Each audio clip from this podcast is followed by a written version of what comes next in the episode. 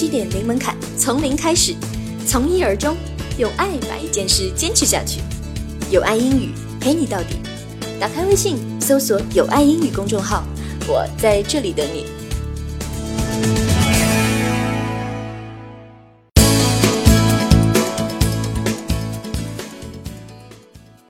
Hi guys，大家好，这里是有爱英语，我是 Chris。Welcome to my talk show. So yeah, let's continue our journey in Vietnam, you know. So just when I thought, oh my god, I might just die in Vietnam if the craziness keeps going like this. Uh, wait a minute. So what would you call that? Oh yeah, the sixth sense. Okay. Yeah, you never know. So uh, it was the last night of our trip in Vietnam, and the next day we were going home. I still remember after dinner we were wandering around, not knowing how to properly end the last night. You know, my buddy says I proposed um, a good workout and then open jacuzzi by the pool. You know, it sounds all lovely and it sounds like a proper relaxation therapy, but but I insisted on taking the last ride into the mountain for the trip. And it took me a while to talk him into it and then there we go. You know, I put him on the back and then we went in the mountain for the last time. Yeah. We went from like one place to another, visited all the beautiful sceneries one more time. And I was saying a night ride is quite cool, you know, as you can imagine. The wind is breezy and there's this good vibe, you know, it was nice and quiet, you know, it's all memorable fantastic. So just when we were on the way back, there came this, I don't know, like five or six wild dogs, like a bunch of them blocking the only road available, and they're barking at us and looking really mean. And I'm not even talking about Chihuahua here, alright? Those were actually medium sized wild dogs. It was pretty scary. Can you imagine this? The bike and us against the vicious gang so much tension, hostility in the air. You know, it it felt like an, uh, a Mexican standoff. I was like, um, what to do? Cesar said, it's okay, man. Uh, barking dogs don't bite. And I was like, well, what is that? I mean, I could guess what that means, right? Barking dogs don't bite. But it was like, you know, the situation is just right in my face and it's just getting all too real to just quote from some book. you know, the barking dogs don't bite. I mean, and Cesar pushed and said, he's like, you know what, just drive through, let's lose them. So, you know, the situation was actually forcing my options.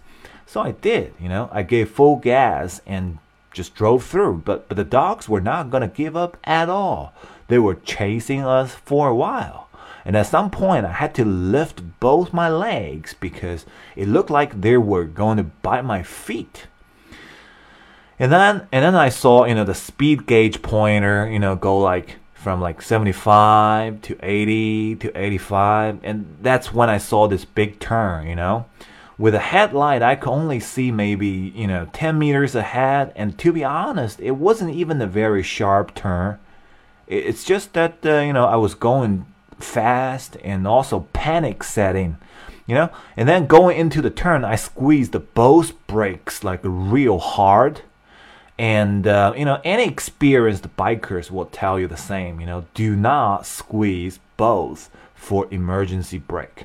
Otherwise, you're gonna lose balance, and that's what exactly happened to me. The bike was shaking, and I knew I was going to lose balance and fall.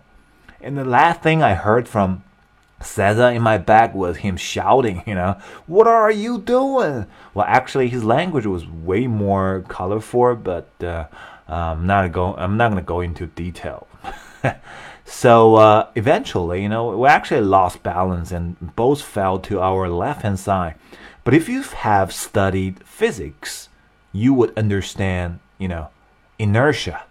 The inertia carried us towards 10 o'clock, you know, and as you can imagine, me and Cesar, both 190 tall and weighed 100 kg, so basically, you know, I saved him because I was at the bottom, and if he fell on top of me, as if I was his cushion.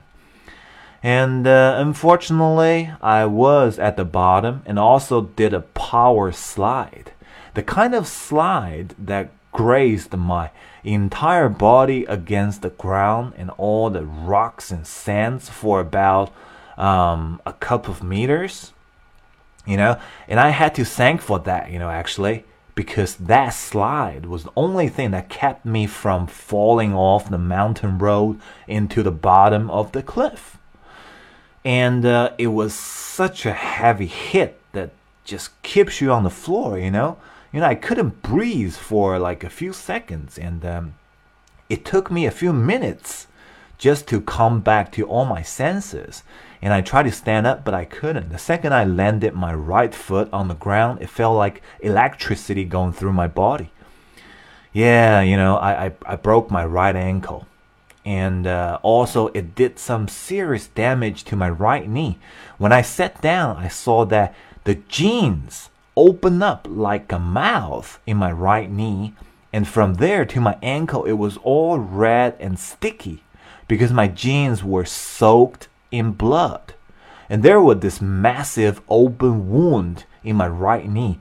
I guess I was cut on, you know, some sharp rock or something that actually took off a big piece of meat, you know, from my knee. And and as I could see, the wound was so deep and I could fit about one third of my thumb into it. You know, I've never seen so much blood pumping out of me. You know, it, it was like shooting out from my from the wound like like a fountain. You know, every time I pressed it, I didn't know I had so much blood. You know, it's it's just crazy. It's unbelievable, and it was it was pretty desperate too because I I couldn't get up, and also my body was all grazed up. You know. Now I have scars like in different parts of my body, and uh, they were all from that fall. Well, the amazing thing or or let's just say that you know the irony was that the dogs never came and uh, my buddy Cesar was all good, you know, just had a, a few scratches in his left arm, and that's about it. While I was all broken, you know, and couldn't get up, you know, it's actually pretty sad, you know. It's not the best part though. The bike was all right, so Cesar gave me a ride back to the hotel for help. And that's when I actually felt what a shock feels like, you know? I guess due to like uh, you know the loss of blood, my blood pressure went down like crazy. You know, it was 28 degrees, but I felt so cold. You know, I was shivering. Before the hotel, we passed by this pharmacy and stopped for help.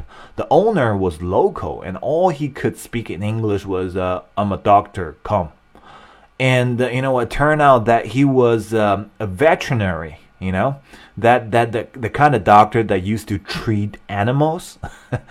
And uh, there was no anesthesia you know. Sometimes i wonder like why all this suffering had to come upon me you know? And well you know the guy did me 12 stitches and i could see hear and smell each stitch Man, that was the longest 10 minutes I have ever had. But despite all the excruciating pain, I actually video recorded the whole operation with my bent camera. Yeah, the aluminium camera was actually bent but still worked. Well, I guess I took some serious impact when I fell yeah, it looked like he did me some, you know, proper stitches. It was all lovely job, this and that. But later, when I got to Dubai, I realized that I could almost lose my right leg because of what he did to me. Okay, so let's find out what he really did to me in my next episode. Stay tuned, and I'll see you soon. Thank you.